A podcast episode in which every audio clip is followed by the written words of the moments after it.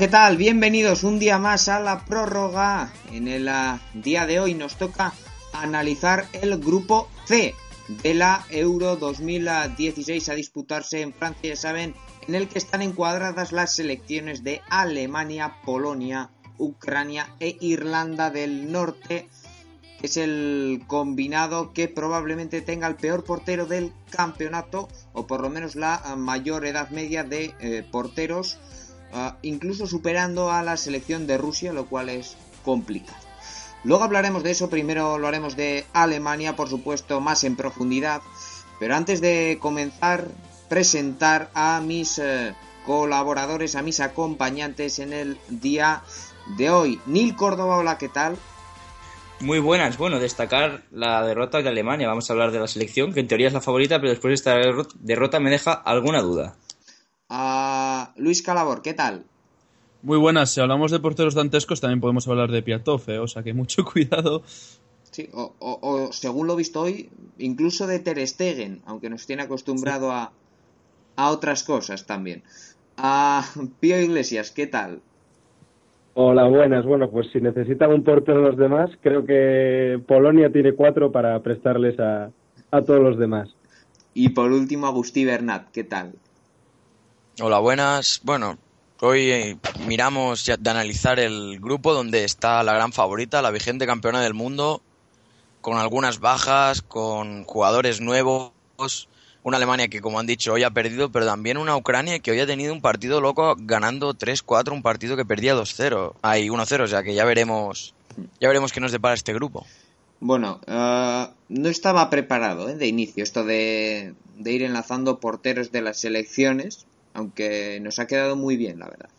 Eh, vamos a comenzar por la selección de Alemania, que como bueno hemos comentado en este mini análisis que habéis hecho, fugaz, uh, bueno, tiene buenos porteros, desde luego, y una gran selección, lo que le convierte probablemente, hombre, está Francia, etcétera, pero yo creo que siendo la campeona del mundo, si no es la principal favorita a hacerse con la euro, muy poco le falta. Desde luego es una candidata real a, llevarse el trofeo.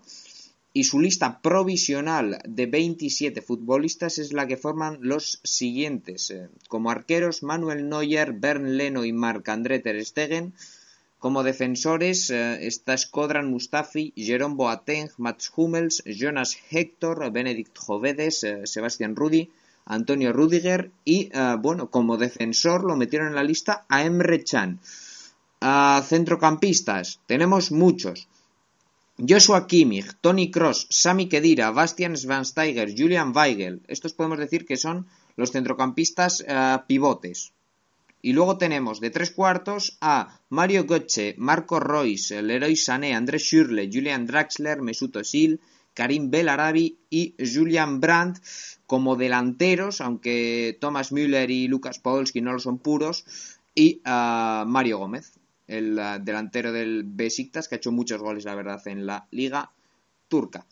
Eh, insisto, tiene mucho talento la selección alemana, pero mmm, hoy desde luego que ha dado malas sensaciones, pero sí haciendo pruebas, lógicamente, que para eso son los amistosos, ¿no, Luis?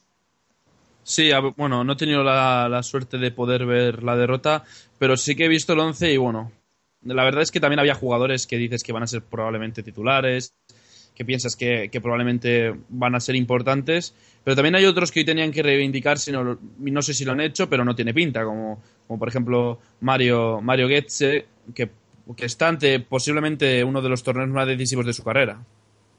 Exacto, bueno, eh, veremos. A, ver, primero un pequeño análisis así muy general, Agustí. Bueno, una selección que mantiene cierta parte del bloque que fue campeona del mundo. Hay, hay ausencias, hay jugadores que iban a estar, no pudieron estar como, como Marco Royce. Es un equipo que, a ver, parte de su solidez está en defensa. Manuel Neuer y la pareja de centrales con Boateng y Hummels es, es impecable. Luego los laterales quizá crean un poco más de duda porque no está Philip Lam, por ejemplo, que se retiró.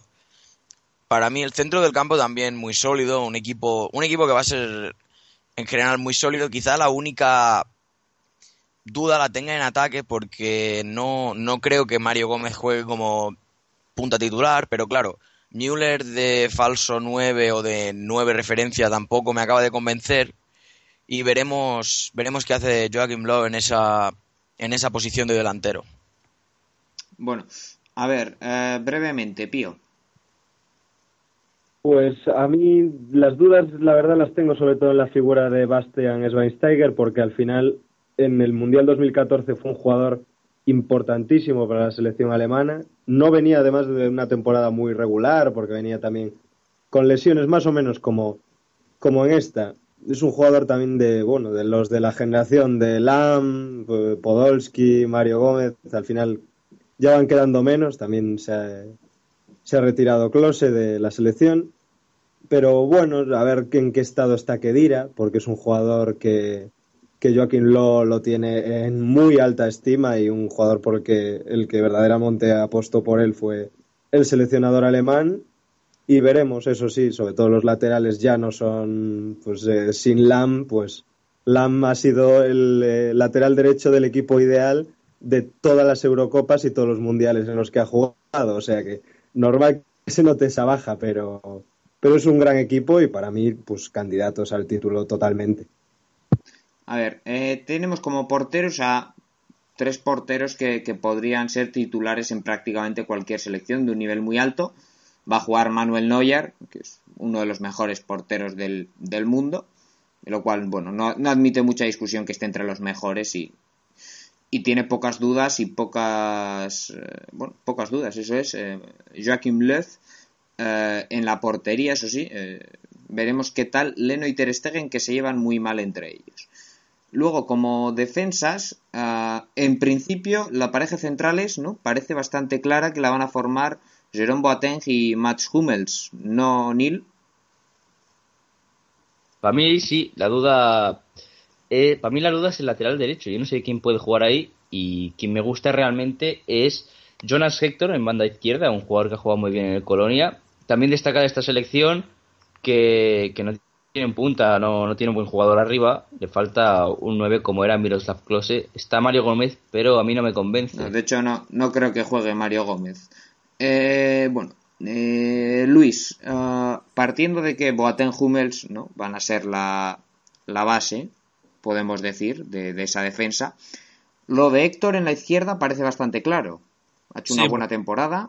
Sí, aunque también hay otros jugadores como, por ejemplo, Sebastián Rudi, que son muy adaptables a esa posición. Y Jovedes, y bueno, incluso, que Jovedes, el, claro, mundial. Jovedes, que de hecho hay veces que la selección alemana incluso ha partido con a veces tres o cuatro centrales como sí. en toda la defensa, en toda la defensa, o sea que tampoco sería tan raro, tampoco Joaquín Love también sabe lo que, lo que es eso. Y a mí las dudas más bien me parecen que vienen por el lateral derecho, aunque yo creo que tampoco sería nada descartable que Emre Chan pudiera tener opciones ahí, aunque la lógica dice que Skodran Mustafi va a ocupar la posición. Sí, aunque... bueno, la duda, eh, en principio, se me ocurren tres jugadores que puedan jugar en esa posición, ¿no? Que son Sebastián Rudi, ¿no? Eh. Skodran Mustafi, que es el que yo personalmente creo que va a jugar, y eh, Emre Chan. Que el hecho de que en la lista que da la selección alemana lo metan como defensa, no sé si nos puede dar alguna pista de, no, de, pero al final... de qué planes tienen con él o, o, bueno, simplemente su polivalencia obviamente puede jugar claro. de, de, medio centro, de central y de lateral derecho. Eso es al final lo que prima, porque su polivalencia puede hacer incluso que en una situación de, por ejemplo, te expulsan a un jugador de centro del campo, pues puedas adoptar más, más, más fácilmente al equipo. Yo creo que esta es la zona en la que más dudas deja, no solo por, bueno, pues no solo por, por posiciones, sino yo creo que es la zona en la que menos jugadores digamos, no, no, voy a decir de calidad porque calidad tiene, pero, pero más bien rendimiento, porque yo sigo pensando que de delanteros al final va a ser como un, el sexto centrocampista, para decirlo así. Y yo creo que defensas hemos tenido a, a Jerome Boateng, que ha sufrido muchos problemas físicos, Mats Hummels, que probablemente, que igual ha sido el más regular, pero también otros jugadores como Skodran Mustafi, que si bien es cierto que ha sido lo poco salvable del Valencia, tampoco ha firmado su, la mejor temporada de su vida. Y, bueno, al final hay. Eh, para mí, si Alemania consigue resolver este problema de manera, de manera eficaz, que no, yo creo que lo va a hacer al final, porque Joachim Löw es un. Ya le conocemos todos, es un maestro, aunque tenga que cambiar el esquema incluso, yo creo que lo va a hacer bien. Y bueno, al final, eh, Alemania, todos sabemos que, que, que, va a ser la favorita, o, o una de las favoritas y que, bueno, vamos a ver. Yo personalmente eh, no le veo nada bien a esta Alemania. La fase de grupos dejó muchas dudas. En estos amistosos está dejando también dudas.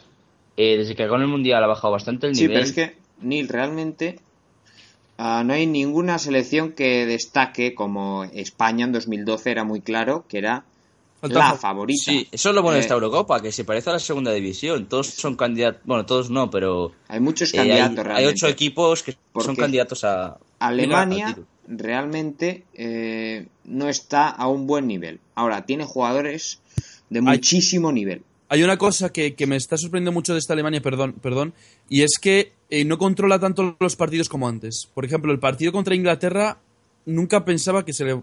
En el sentido, Alemania estos partidos, pese a que fuese un amistoso, yo creo que, que, le, que que le esté costando más mantener el, el tono en el juego, porque iba 2-0, si no me equivoco, y acabó perdiendo por 2 o 3. Es un amistoso, sí, pero al final las sensaciones se, se mantienen en el tiempo, cuando te vuelves a concentrar, cuando vuelves a ver a tus compañeros, y al final también eh, en los amistosos nos... Hoy, y- les, hoy les ha pasado algo parecido, una falta de tensión tremenda. tremenda, aunque son los suplentes, también hay que decirlo. Sí, sí, pero mm, realmente eh, si los titulares ven que tampoco los suplentes les muestran competencia, porque pasan, o sea, hoy Ter Stegen comete un fallo por pura ah, desconcentración. Indolencia, indolencia puede Exacto. ser, sí. Pero no- también no hay, que añadir, está. sí. hay que añadir una cosa, que, que Alemania en las Eurocopas a veces tiene problemas. ¿eh? Yo creo que es una selección que los mundiales rinde mejor que las, que las Eurocopas. Por ejemplo, el partido contra Italia en 2012 me dejó un poco pensando que Alemania las Eurocopas... No, no voy a decir que no se las toma tan en serio porque eso es imposible, pero le cuesta más. No sé por qué, pero tengo esa sensación, no sé por qué. Bueno, veremos quién juega. Al final, eh, suponemos que Jonas Hector en la izquierda y en la derecha tenemos muchas dudas. Mustafi, Rudy, que es el único lateral puro, digamos. Hoy, hoy quién ha jugado, de hecho, porque... no sé realmente- Rudy, Rudy de lateral derecho y Rudy, sí. y, y Héctor de izquierdo. Sí, Pero ha jugado con cinco, entonces tampoco sabemos si sus laterales son Exacto. los que... A ver, bien- que existe la opción también de jugar con 5.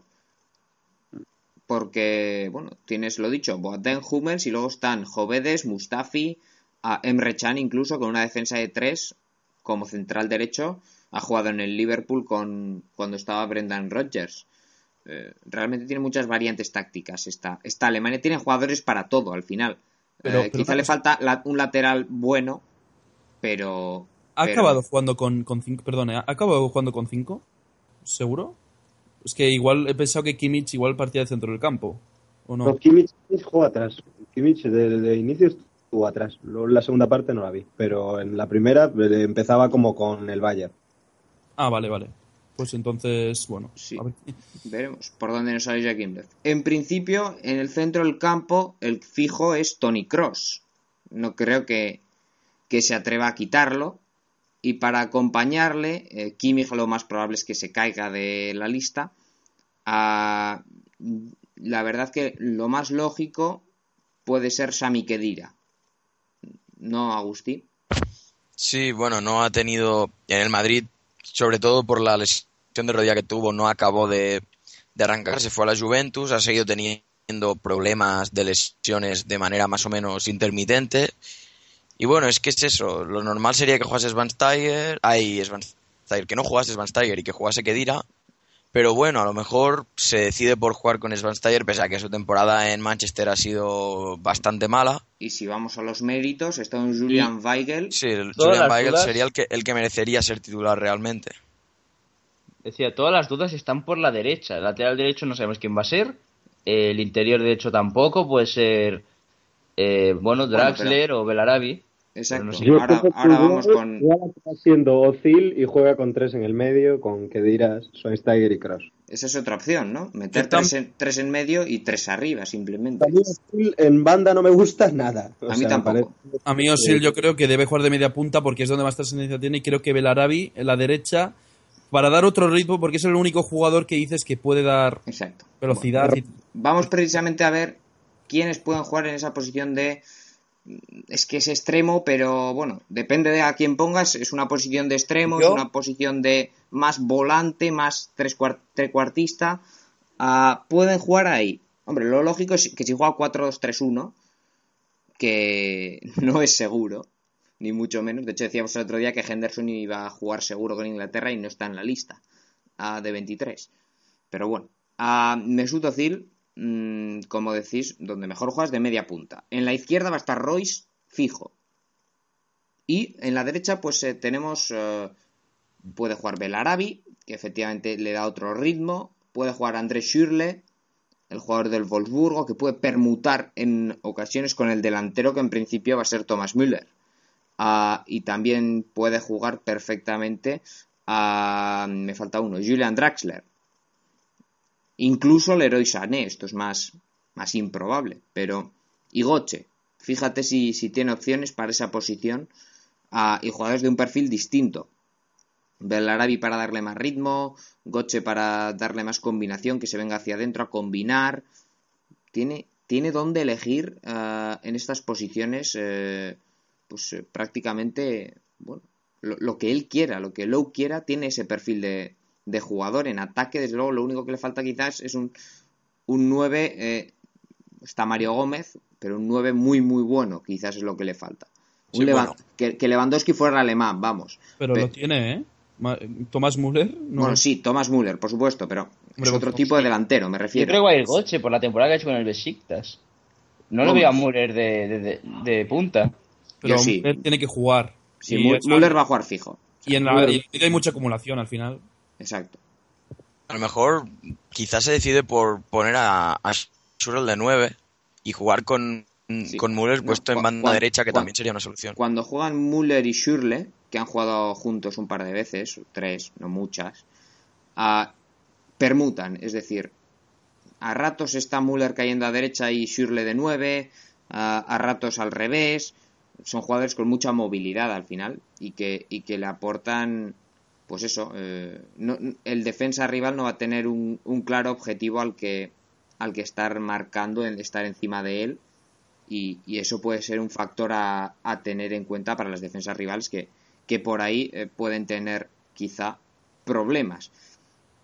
Y luego arriba, pues eso, tenemos en principio a Thomas Müller. En principio los intocables, los que hemos dicho, el esqueleto del equipo parece claro, con eh, eh, la pareja, bueno, el portero por supuesto Neuer, la pareja de centrales con, con Boateng y Hummels, a Cross de en medio y veremos quién le acompaña, o quiénes, Ozil, Royce y Müller. El esqueleto está claro, ¿no? Falta ver mm, los acompañantes y mm, cómo ordena a sus futbolistas, cómo decide acompañar a estos a estos siete, creo que he dicho, a siete magníficos de, de Alemania, cómo los, los quiere los quiere colocar en el campo. Eh, y bueno, en principio lo dicho, los problemas vienen por el flanco derecho, donde no tiene ni un lateral derecho de garantías, ni un extremo derecho claro. Sí de garantías, tiene muchos, pero no tiene eh, claro quién, quién va a jugar. De hecho, puede ser que depende del rival vaya, vaya variando, como, como comentábamos con Francia, eh, etcétera. Podría ser, ser lógico, ¿no? Luis, unas que, que teniendo jugadores de perfiles distintos, perdón, visto el rival, eh, pueda, pueda hacer cambios. Sí, también lo he pensado porque, por ejemplo, contra Polonia, que ya se midió en la, fase clasificatoria, es posible que sufra mucho incluso a balones aéreos, incluso que, que bueno, que, que pese a que tenga la posición, los rivales le propongan un juego más directo y ahí, bueno, puede apostar por otros, por otros fu- futbolistas, incluso por Bastian Schweinsteiger, que también te dan perfil más físico, pese a que no está muy bien él precisamente en ese tono, pero es una característica suya. Pero al final tiene, al final ves si tiene jugadores que destacan por, por su calidad, que son muy finos, como Marco Royce, etcétera, etcétera. Pero también tiene jugadores de trabajo, tiene a Sami Khedira que puede hacer ese papel. Es decir, tiene muchos perfi- no solo que tiene perfiles, sino que en esos perfiles tiene jugadores de mucha calidad, de mucha calidad. Aunque yo creo que va se va a decantar por Cross Khedira en un doble pivote. A mí me parece lo más lógico, sobre todo teniendo en cuenta que que dirá en ese doble pivote hipotético tendría más libertad, que es al final lo que necesita, aunque sería atar a, Tony Cross. Y bueno, por ahora los tres rivales en teoría debe de ser superior en cuanto a juego, por lo menos en cuanto a eso, porque Polonia también se la puede liar en, en el sentido de, de que tiene mucha, mucha pegada. Y bueno, a ver que también tiene un problema Alemania y es que si en caso de quedar primera, su parte del cuadro Eh, no, me, no me acuerdo exactamente ahora de todos los rivales posibles, pero Sí, es, es bastante complicado. Está en el lado complicado. Digamos que hay un lado fácil al que sí, claro. España e Inglaterra. es- estamos dando eh, como claros favoritos a todos los, los cabezas de serie hasta el momento. Estamos dando como favorito a Inglaterra. Si pasan primeras, digamos, Francia, Inglaterra, España y Alemania, por ejemplo, y bueno, Bélgica, que es la otra favorita en principio en su grupo, y me falta una que es Portugal en principio. Bueno, la cosa es que eh, por un lado del cuadro, mm, Inglaterra y España lo tendrían bastante fácil en principio para llegar a, a semifinales, mientras que por el otro, pues estarían el resto de selecciones potentes. Eh, esto puede ser determinante, claro. Pero bueno, eh, ya sabes que al final de repente, se te, aunque tú quedes primera, eh, puede quedar tercera o segunda otra favorita y, y cambiarse de lado del cuadro y, y ya todas tus cábalas se, se van a la basura. Todo esto es posible. Pero sí, partiendo desde esa base, Alemania tiene un, un cuadro complicado en principio. Pero eh, vie- tú ves la plantilla, ves los 27 y dices, son los mejores. Sin duda. Eh, descartes, hay que hacer cuatro. En principio, un defensa como Rudiger, yo lo veo claro. Que sobra un central, teniendo a Boateng, Hummels, a Jovedes eh, y luego Mustafi, que veremos de qué juega, Emre Can, que veremos de qué juega. Es decir, Rudiger a mí me parece eh, que no, no ni pincha ni corta en este equipo. Luego un pivote, porque tienes, si no me equivoco, 5 y con 4 son suficientes. Salvo que sepas que vas a jugar todos los partidos con, con 3, que no, no me parece muy lógico. Pero bueno, además teniendo a Emre Can luego, ah, no, en principio Joshua Kimmich creo que es el que se va a caer. A mí el que me parece más claro que se va a caer es Podolski. No, no sé qué- Luego cómo- tenemos a Podolski que por méritos se debería caer, pero veremos si se cae por quizás su importancia dentro del equipo, Galones. galones, y en principio el otro puede ser Julian Brandt. No sé, Luis Pío, más o menos. Esto puede, por esto, por aquí pueden ir los tiros. Yo estoy de acuerdo, sobre todo en lo de dejar fuera a Podolski, pues sí que lo veía porque es que Podolski ahora mismo yo creo que no está al nivel de los Draxler, Berarabi, Schurrell, eh, Sané.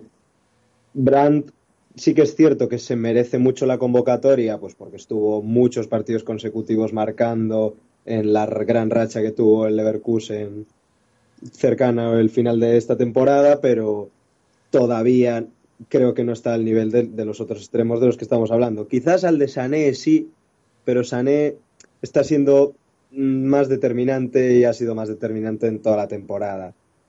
Eh, sobre todo, pues eso, las dudas en, en defensa. Y yo me quedaría sobre todo con eso y más, pues con las dudas en los laterales cuando te vas a enfrentar a Yarmolenko y a, Konoplia- a- y a Konoplianka, que no es mojo de pavo. Bueno, eh, no sé si queremos añadir algo más sobre esta selección alemana que es probablemente la principal candidata. Que en banda derecha flojea bastante, es donde más flojea quizá. Sí, eh, lo, lo hemos comentado. Eh, el perfil derecho es el, el más débil del equipo. Es cierto que eh, si al final apuesta por Mustafi, va a tener poca profundidad por esa banda. Así que quizás tendría más sentido jugar con un Schürrle o un Belarabi, que son Lo, jugadores. lo que parece más claro es que Héctor se va a ir bastante al ataque y va a atacar Sí, con tres centrales solo. Héctor- es que eso es, eh, Héctor, eh, es que veremos estos esquemas asimétricos muchas veces que, que se están poniendo de moda. A Héctor, desde luego, es un lateral ofensivo. Entonces, eh, es, una posibilidad que mm, solo suba un lateral y al final cierra Alemania con tres centrales mientras eh, juega Mustafi de, de lateral. Y esto liberaría a los dos centrocampistas un poco más. O sea, ya no tendrían solo dos jugadores por detrás suyo, sino tres. Y con esto, tanto Cross como Kedira, que ninguno es pivote puro, ninguno es pivote puro, lo han demostrado en el Real Madrid, ambos.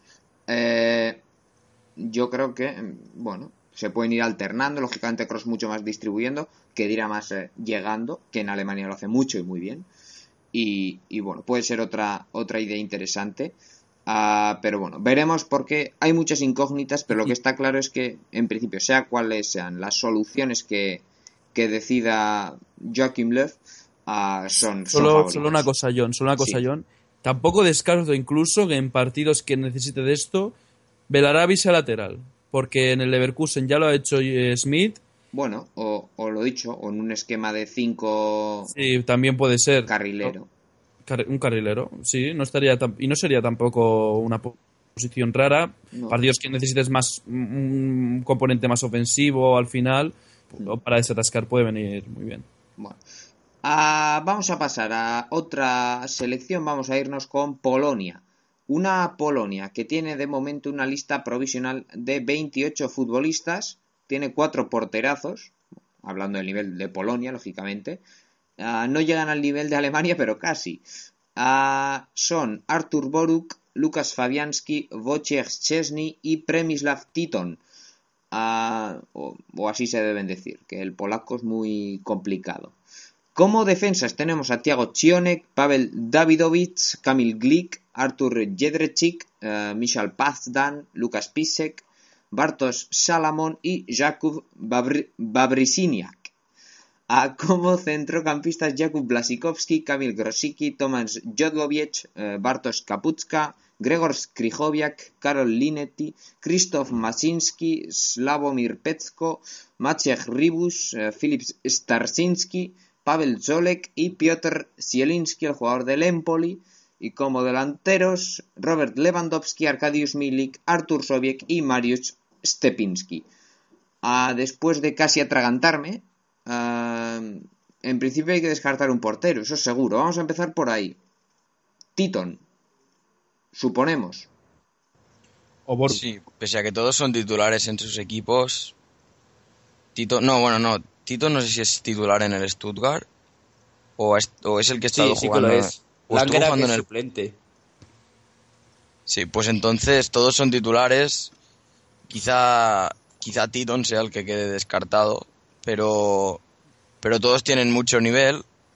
Y yo creo que, bueno, es la, la decisión más complicada será eso, de cuál de estos te desprendes. o incluso Fabianski, porque es que al final Boruk es un portero, si no me equivoco, muy titul- muy, perdón, muy, muy, muy veterano.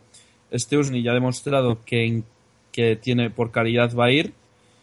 Y la cosa va a ser entre Fabianski y Titon, que si no me equivoco, Titon disputó... Bueno, pero Perdona, déjame acabar un segundo. Y que Titon, si no me equivoco, dis- disputó la Eurocopa de 2012, cuando Steusny se... Primer partido que salió expulsado, luego jugó Titon, entonces al final, quiero decir con esto que, que puede al final preferir confiar en Titon por... En principio el titular va a ser Chesney.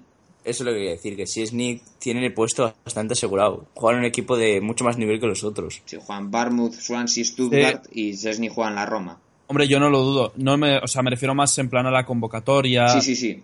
Está O sea, porque- claro. En principio el titular va a ser Chesney. excepto que, les, que, se, que se ha expulsado, como le pasó en 2012. Luego Bueno, tenemos... Sí, Quisiera destacar, si ibas a hablar de la defensa, a mí Sí. Glick me parece un pedazo central del Torino. Veterano, con experiencia. Exacto. Luego- Iba a comentar que eh, tenemos dos de los cuatro puestos de la defensa muy claros. El lateral derecho va a ser de Lucas Pisek y uno de los centrales va a ser Kamil Glik, el jugador del Torino. A partir de aquí, pues tenemos dudas. Eh, Luis, Agustí, ah, ¿por dónde creéis que, que pueden, que pueden tirar los polacos? Ah, la verdad es que han variado bastante, no, no ha habido nada fijo, es decir, nada que se haya repetido constantemente en el tiempo. Sí, Lo más seguro es casi siempre jugarán con, con una defensa de cuatro. Sí, La duda ¿quién siempre es? es... Pues no sé, a ver, no- lo normal te has de remontar a partidos anteriores. sí. Por ejemplo, con Irlanda, el último partido de clasificación para la Eurocopa, em, el que jugó de titular, si aquí no lo veo mal, jugó eh, Pazdan y, y, y Babrziniak sí, como lateral izquierdo. Los jugadores del Legia de Varsovia y del Legia Dansk. Ah, Luis, Incluso también ha jugado muchas veces Magid Ribus eh, del Terek Grosny en la banda izquierda. O sea que tampoco, tampoco. no- yo creo que es, son las dos posiciones más. Eh, el lateral izquierdo sí que parece bastante claro que va a ser Babri Sisniak. El de Lesia Dansk. Jugador que no le, no le he visto mucho, algún partido suelto en Polonia, pero lo poco que le he visto no me ha decepcionado. Sí, pero bueno, Yo- quizás sea las posiciones más débiles, Luis, sí. Y yo creo que el otro central se lo van a repartir entre Pasdan y Salamon, aunque uf, es difícil pronosticar. Además, yo creo que es la línea más débil. La línea más débil en el sentido de que Polonia a veces ha sido una selección eh, que, que le ha costado también controlar los partidos. Y bueno, yo creo que a- es, es más beneficiado por lo que tiene arriba, porque tiene a dos delanteros de muy buen nivel. Por lo menos uno va a ser de primer, mundial, de primer nivel mundial seguro y otro ya lo es. Y, y luego, pues los centrocampistas, ahí, ya lo vamos a hablar ahora, pero también tiene bastante calidad. Ah, bueno, eh, en medio campo va a jugar, por supuesto, Krychowiak. ¿no? Ah, suele jugar Polonia en un 4-4-2, aprovechando arriba a Lewandowski y Milik, por supuesto. Eh, y pueden colocarse mm, o bien en rombo o bien eh, en un 4-4-2 clásico. Es decir, con dos centrocampistas y dos jugadores más tirados hacia la banda. Eh, Kri- Krychowiak, que es fijo. Grosicki ah, es uno de los, de los jugadores que en principio también pueden jugar eh, junto a, Blasikovski, que también va a ser fijo probablemente en una de esas bandas. Digamos, no son extremos puros, si no sería demasiado ofensivo. Y el otro, el otro puesto, veremos, porque si Ribus no juega de lateral, pues es probable que, que actúe de, bueno, de, de volante, digamos, ah, de extremo, Luis. Sí, también Mansinski muchas veces ha sido media punta. Mm, Vamos a ver si es media punta acompañando a los dos delanteros centros o media punta, o media punta en un 4-2-3-1 que dependiendo del contexto, como ya hemos dicho, que de hecho yo creo que va a ser la Eurocopa de, de los 11 que van a ser muy poco fijos. Eh, Me ha salido muy poco estético, pero bueno, eh, porque yo veo también muchas selecciones que se van a moldar a las otras. Y bueno, Polonia, yo, yo sí, yo creo que va a salir con el 4-4-2 en rombo para, para aprovechar al máximo los dos delanterazos que tiene arriba. Y bueno, al final aquí, eh, aquí también Blasikowski va, va a tener un papel importantísimo. Y bueno, vamos a ver qué hace Polonia. Yo tengo bastantes esperanzas, por lo menos para octavos, yo la veo. Hombre, en principio pasar de grupos deberían, deberían. Eh, Krikoviak en principio va a jugar eh, de medio centro o, o crees que puede jugar, bueno, Grosicki también, eh, Blasikowski es fijo en principio, Skrijoviak también. Entonces, ¿quiénes nos quedan? Nos queda Grosicki, nos queda Ribus, nos queda Machinsky, también del Empoli. a Zielinski, efectivamente. Tiene, muy buena, tiene mucha calidad, ¿eh? Zielinski. Sí, tiene variedad. Polonia tiene jugadores, bueno, eh, mejores que en la defensa, desde luego. Sí, Teniendo a Krychowiak para sostener el equipo, pues sí que te puedes permitir poner al lado a jugadores de corte más ofensivo. sí, como verdad, Yo eh, no, no sé quién va a jugar en la izquierda. A la derecha creo que va a jugar Blasikowski con Sí, un a la 4-4-2 con... sí, veremos- Eh, sí, en la, de- en la derecha va a jugar Blasikowski, eso parece obvio. Es decir, Pero a ver eh, cómo está Blasikowski porque no ha jugado nada. exacto. Pero No. en principio calidad tiene. Pero bueno. A ver, la cosa va a estar entre Polonia y Ucrania para pasar. No, Han pasado o, de o ambas, avanzar porque pasando los cuatro mejores terceros, recordamos que, que es posible que pasen ambas. Ah, en izquierda pu- Polonia. puede jugar Machek Ribus y, y veremos. eh, también es que depende, si juegas en 4-4-2, digamos clásico, con dos jugadores en bandas, pues Ribus es el más indicado para, para jugar en esa posición.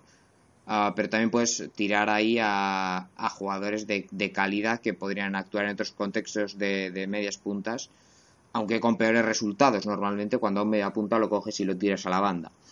Ah, Zielinski es un jugador con calidad, ah, también Masinski. Veremos, veremos quiénes acompañan a, a Krikoviak, Blasikowski, que son los, fijos. Grosicki tiene papeletas también para jugar. Y arriba, eh, si juegan dos, eh, Lewandowski, es fijo Lewandowski. Si juegan dos con Milik, si juega uno, pues eh, él solito. si me, si me permitís, yo recuerdo que en la, que en la pasada Eurocopa disfrutamos muchísimo de una dupla atacante que era la de Mansukic con Jelavic. Y yo creo que este Milik eh, Lewandowski puede ser algo parecido, incluso mejor, porque yo creo que evidentemente Lewandowski es superior a Mansukic y Milik a, a. Y esas delanteras pues pueden funcionar, y más en que los otros equipos estamos viendo que los centrales, pues hay dudas y, y todo eso, bueno, quitando Alemania, pero pueden hacer mucho daño esos dos delanteros. Y además, Milik es un jugador que le ves y le ves físicamente y piensas, es un jugador alto y que con los pies era tosco, pero todo lo contrario. Es un caso, salvando las distancias con Zlatan Ibrahimovic, que tiene mucha calidad en, en sus piernas, que sabe que adem- incluso a veces incluso lo he visto bajar a, a recibir, pero, pero, perdona, para acabar, y que yo creo que con Lewandowski se puede complementar muy bien. De hecho, bueno, si también comentabas el otro día Juba, tú ves a Juba y dices, este tío es un zoquete. Sí, luego... Ah, y luego no. Hombre, no es, no es eh, tampoco Benzema. Pero es ta- un poco como Ibra, ¿no? En cuanto a corpulencia y manejo con el balón. sí, sí, exacto. Eh, Pío. No, lo que decía era que pues se nota que Milik es un jugador de la escuela del Ajax, un delantero al que se le, se le pide mucho más que, que pues, o correr detrás del balón o solo saber mantenerlo, sino que Exacto. otros jugadores que han pasado, Luis Suárez, Bueno, y, y creo que el Leverkusen aún puede recomprarlo.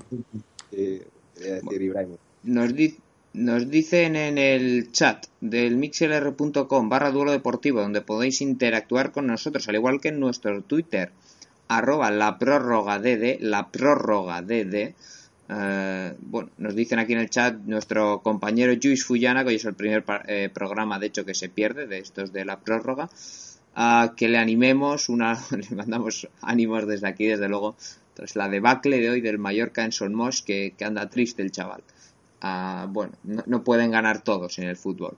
Ah, también ánimo para los jugadores del Atlético Madrid y aficionados y demás, que también es duro, debe ser duro perder una final de la Champions. Eh, bueno, mm, volviendo a, a la Eurocopa, no sé si tenemos algo más que comentar sobre Polonia o podemos ir ya directamente. Bueno, sí, Solo una cosa sobre Polonia, que yo creo que a Alemania le viene muy mal Polonia, pero muy mal, porque es una selección muy física y eso Alemania ya, le, ya lo Eh, vimos. en la fase de grupos, sí, ya lo pasó muy mal, ¿eh? sí. 2-0, 2-0 le ganó, por eso yo creo que es...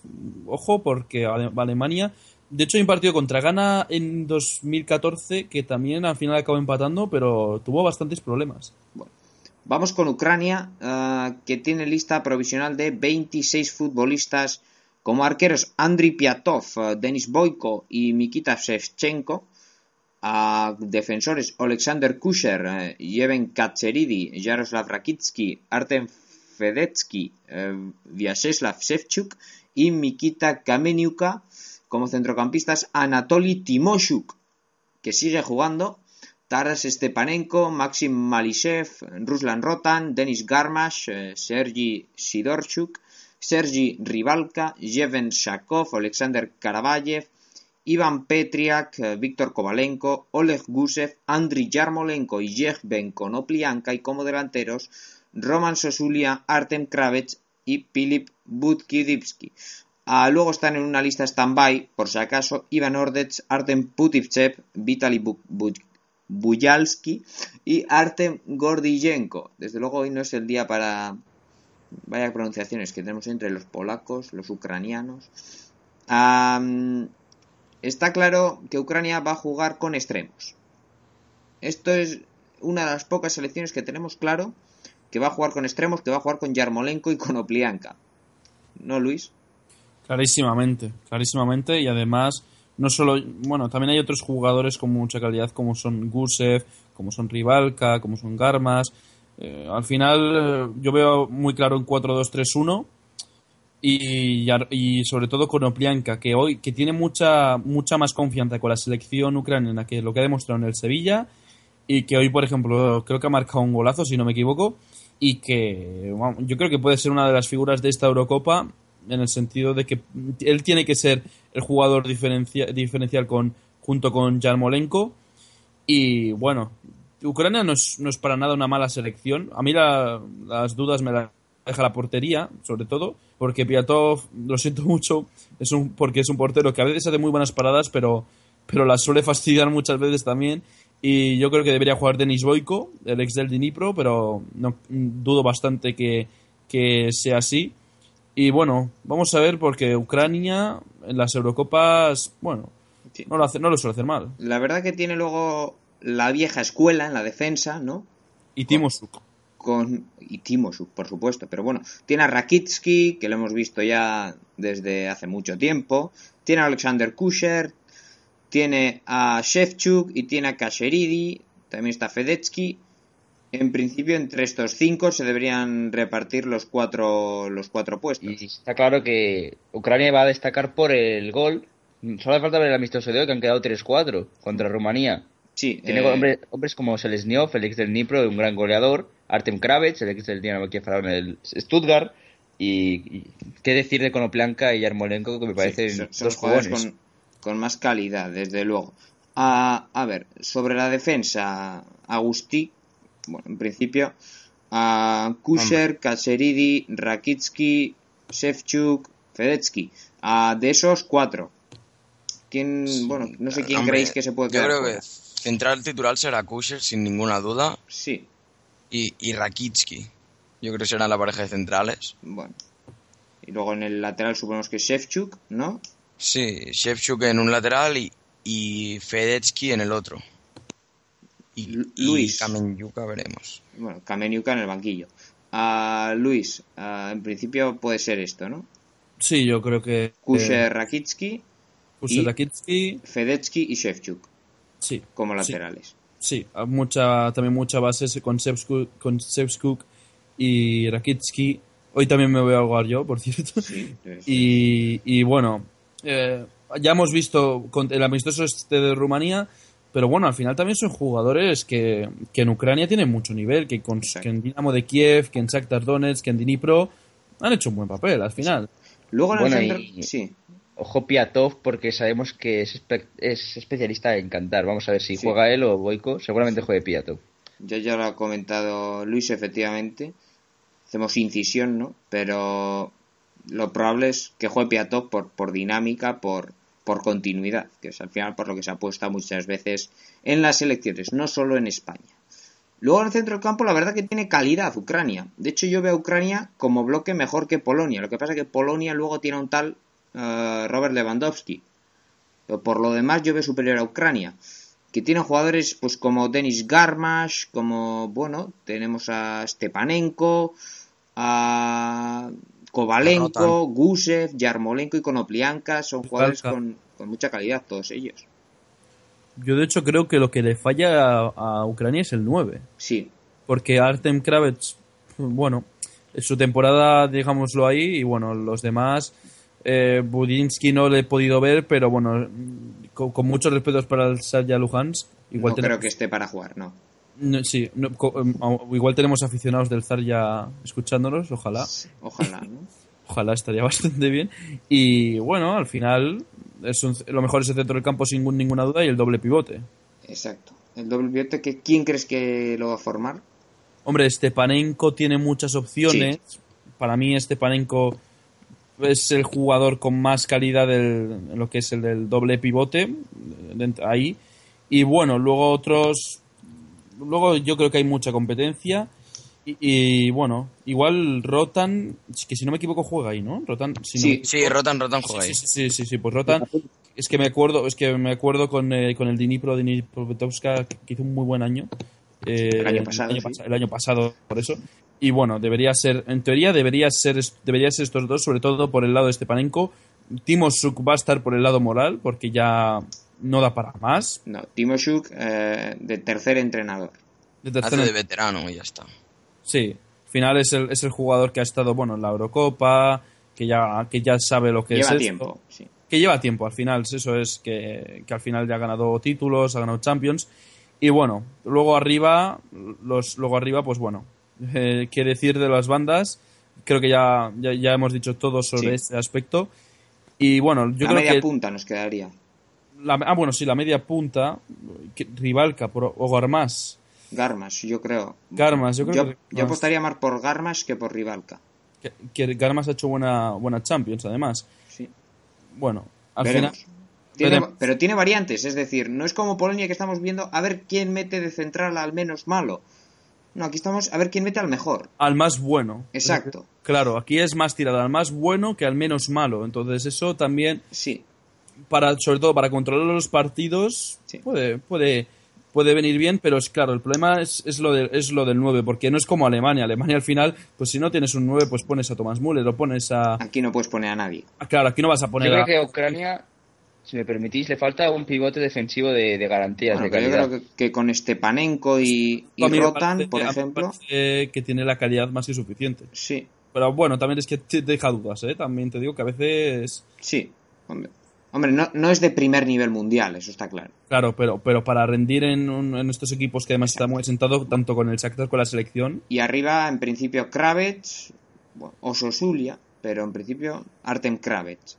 Pero bueno, quizás sea la, la peor posición del, del equipo, es verdad.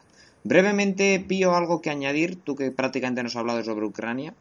Pues ganas de ver a Kovalenko. No sé cuántos minutos le darán, pero es, es un jugador. Creo que no está muy- convocado Sí Kovalenko. está, sí está. Sí Sí, está. sí, sí, al menos en la lista provisional está ISO la- 26. No sé si lo llegará al final o no.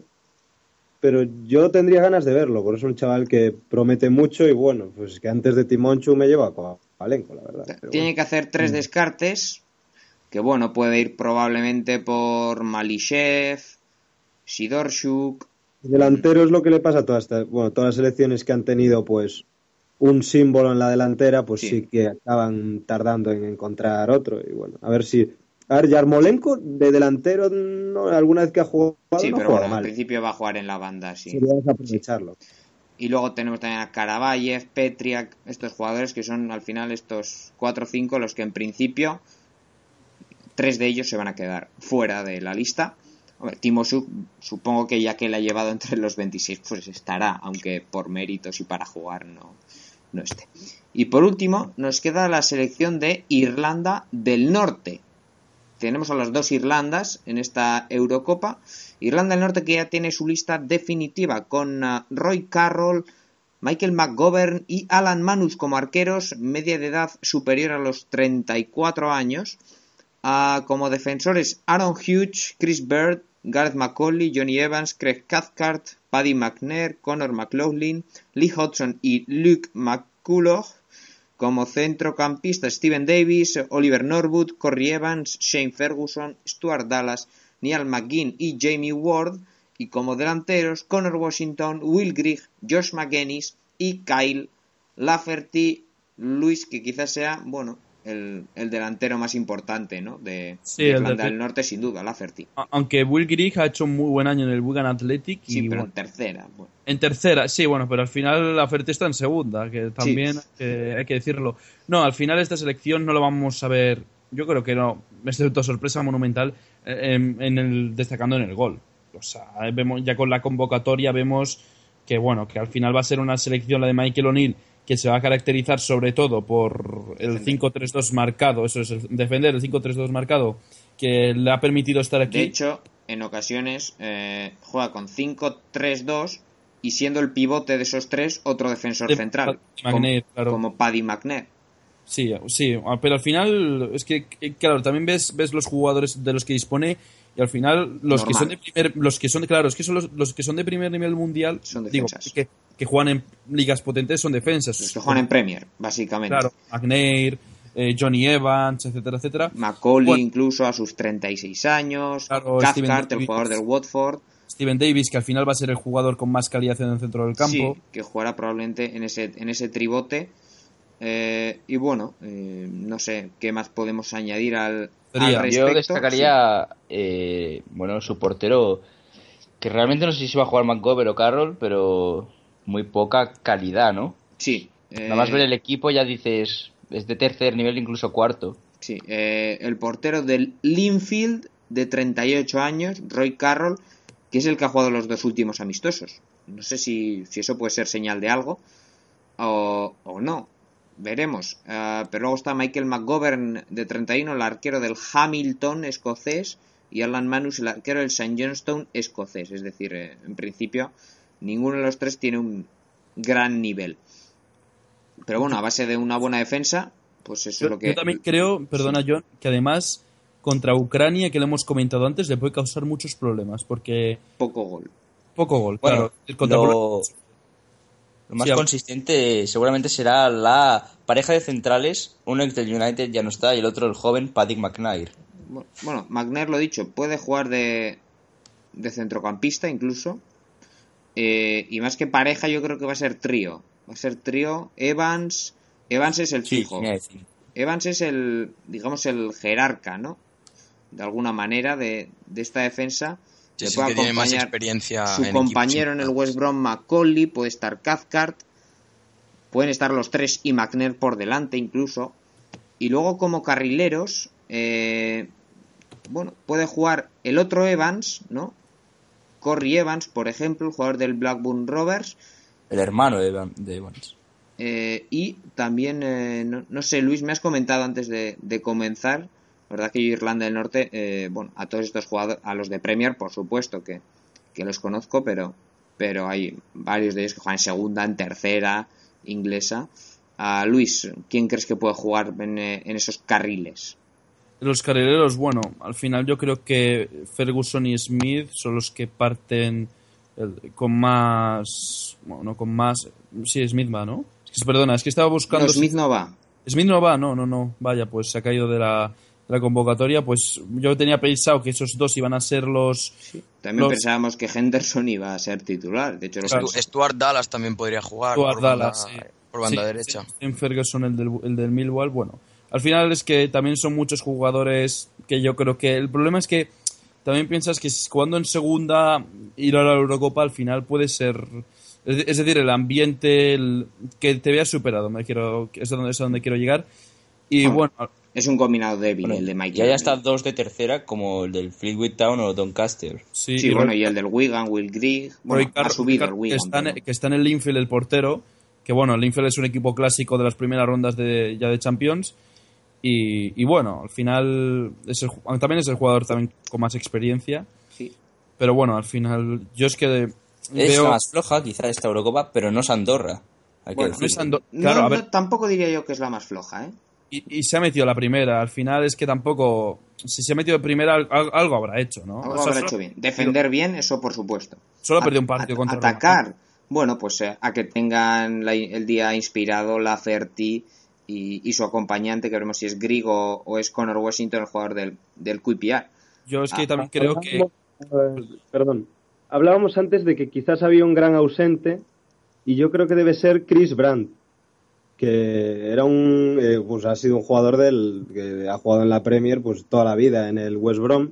Yo creo que acabó contrato el año pasado y no sé dónde acabó, pero yo creo que es un jugador con nivel de sobra para jugar en, en su selección y, y no está en la convocatoria. No sé si está lesionado o, o qué ha ocurrido con él. Bueno, la cosa es que, que son estos 23 los que van a estar en Francia y que tiene un papel complicado Irlanda del Norte, pero Y sí, menos Steve Davis en el medio flojea bastante. crea- le falta creación. Es un equipo Sí, más sí, de no. contención que de creación, Sin duda. lógicamente. y se va a meter con 5 atrás, 3 Sí. por delante, a defender y, y eso, a, a buscar inspiración arriba Contra- con delanteros de segunda división inglesa.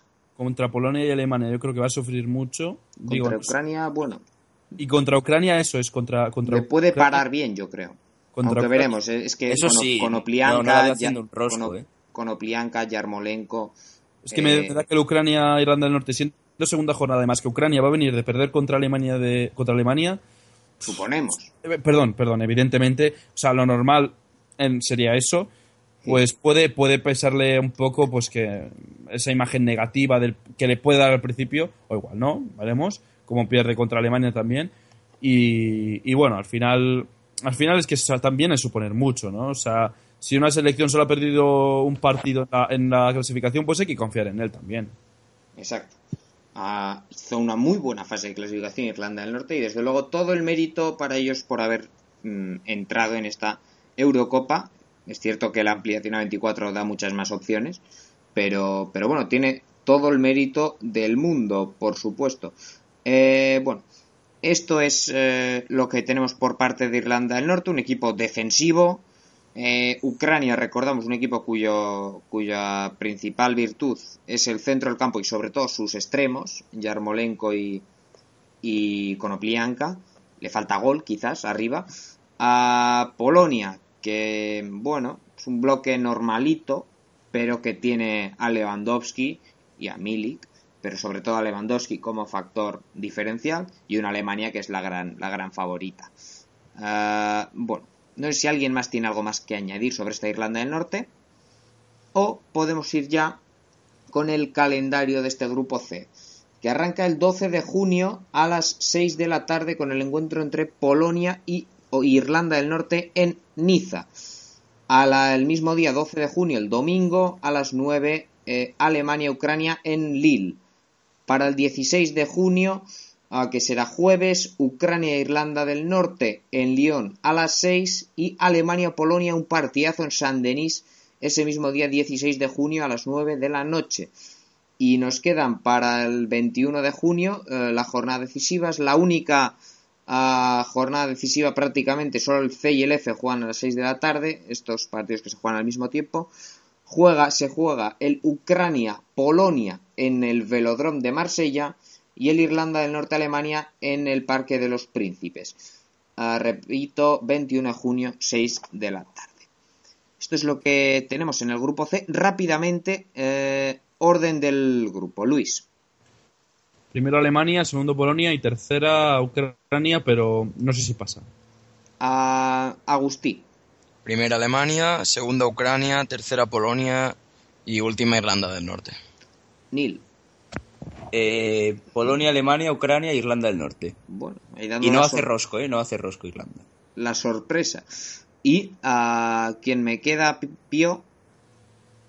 Eh, eh, pues yo creo que Alemania, Polonia, Ucrania y por último Irlanda. Bueno, veremos, veremos quién acaba, quién acaba ah, entrando, quién no. Yo me voy a decantar ah, por como primera Alemania como segunda Polonia, como tercera Ucrania y creo que entran ambas, de hecho creo que van a sacar cuatro puntos y que los pobres de Irlanda del Norte se van a ir con el rosco para casa. Ah, es decir, con cuatro puntos recordamos entras prácticamente seguro, siendo tercero. Y creo que, que eso, que Alemania va a sacar los nueve, Polonia y Ucrania cuatro cada una, empatarán y Irlanda del Norte, pues eh, desgraciadamente, yo creo que se va a marchar con un rosco. Ahora se meterán como segundas de grupo, para dejarme mal. Bueno, volveremos pronto para seguir eh, analizando grupos. El siguiente es el grupo de, que es el grupo de la selección española. Ah, próximamente, probablemente martes, veremos. A despediros a todos, Pío, muchas gracias, un placer haberte tenido. Muchas gracias y buenas noches a todos. Agustín, un placer. Un placer haber estado y bueno, veremos qué puede, qué nos depara este grupo. Luis. El placer es mío, muchas gracias. Y Nil Córdoba. Un placer, me salgo de un poco de la Eurocopa. El viernes empieza la Copa América. Exacto, ya no queda nada para que arranque esa competición que nos va a hacer trasnochar a todos. Ah, pero antes volver a la prórroga y lo hará con el análisis del grupo Hasta entonces, esto es todo, un saludo.